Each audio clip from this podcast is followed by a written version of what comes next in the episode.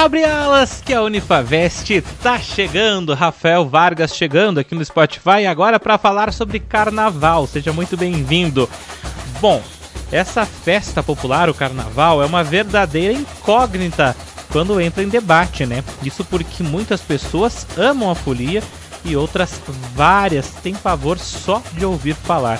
Para alguns, é só depois do carnaval que o ano começa. Para outros, o feriadão serve apenas para descansar, para curtir a família, para dar um tempo do trabalho, né, dos estudos. Mas tem muitos também que defendem que é nesse tipo de agito que as amizades são fortalecidas ou que vale tudo. Tá, tudo bem.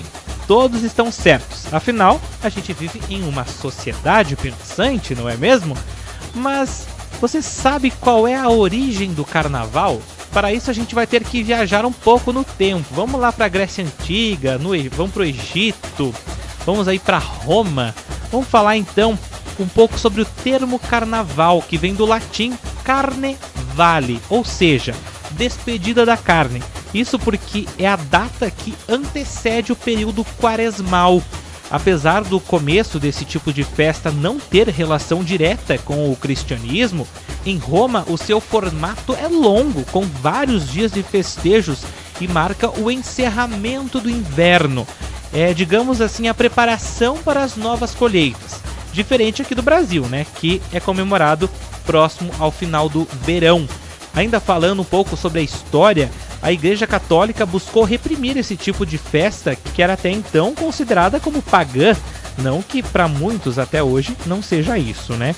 Mas lá no ano de 590, há muito tempo atrás, o Papa Gregório incorporou ao calendário cristão, fixando a quarta-feira de cinzas como a separação da quaresma, ou seja, a terça-feira de carnaval, a quarta-feira de cinzas e na sequência inicia a quaresma até a Páscoa, né? Mas foi aí no século XVI que o carnaval começou a ser comemorado aqui no Brasil, inicialmente conhecido como o estrudo, que significa dar entrada, começo, aproximação da quaresma. Agora falando então aqui do Brasil, foi na região Nordeste que a festa começou a ter força quando houve a mistura com as folias dos reis. Já no século XVIII, em solo carioca, lá no Rio de Janeiro, surgiram os primeiros cordões. E no século XIX, os bailes de salão, inspirados na origem francesa. Na virada para o século XX, foi quando o carnaval se tornou conhecido como é até hoje. A primeira marchinha, muito conhecida por todos nós, foi criada pela Chiquinha Gonzaga em 1890 para o cordão Rosas de Ouro. Dá uma conferida. Vou abrir alas, eu quero passar. Peço licença pra poder desabafar. A jardineira abandonou meu jardim, porque a rosa resolveu passar de mim. A agremiação carnavalesca do bairro do Estácio de Sá, Deixa Falar, foi a primeira escola de samba fundada em 1928 no Rio de Janeiro.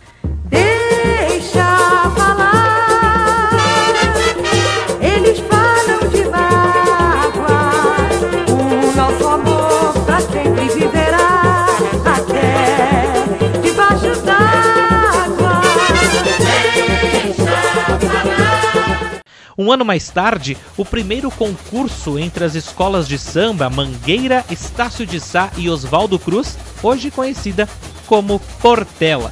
E depois disso, muitas coisas aconteceram até chegar ao ano de 2020. Carnaval acontecendo, seja no trio elétrico, seja no sambódromo, nos bloquinhos, na praia, seja onde for. E apesar das críticas, não podemos esquecer um ensinamento que vem lá da época dos bailes das máscaras venezianas, onde os papéis sociais de cada um eram desconsiderados, ou seja, todos deixavam de lado o status que tinham e se tornavam anônimos, podendo se comportarem como quisessem.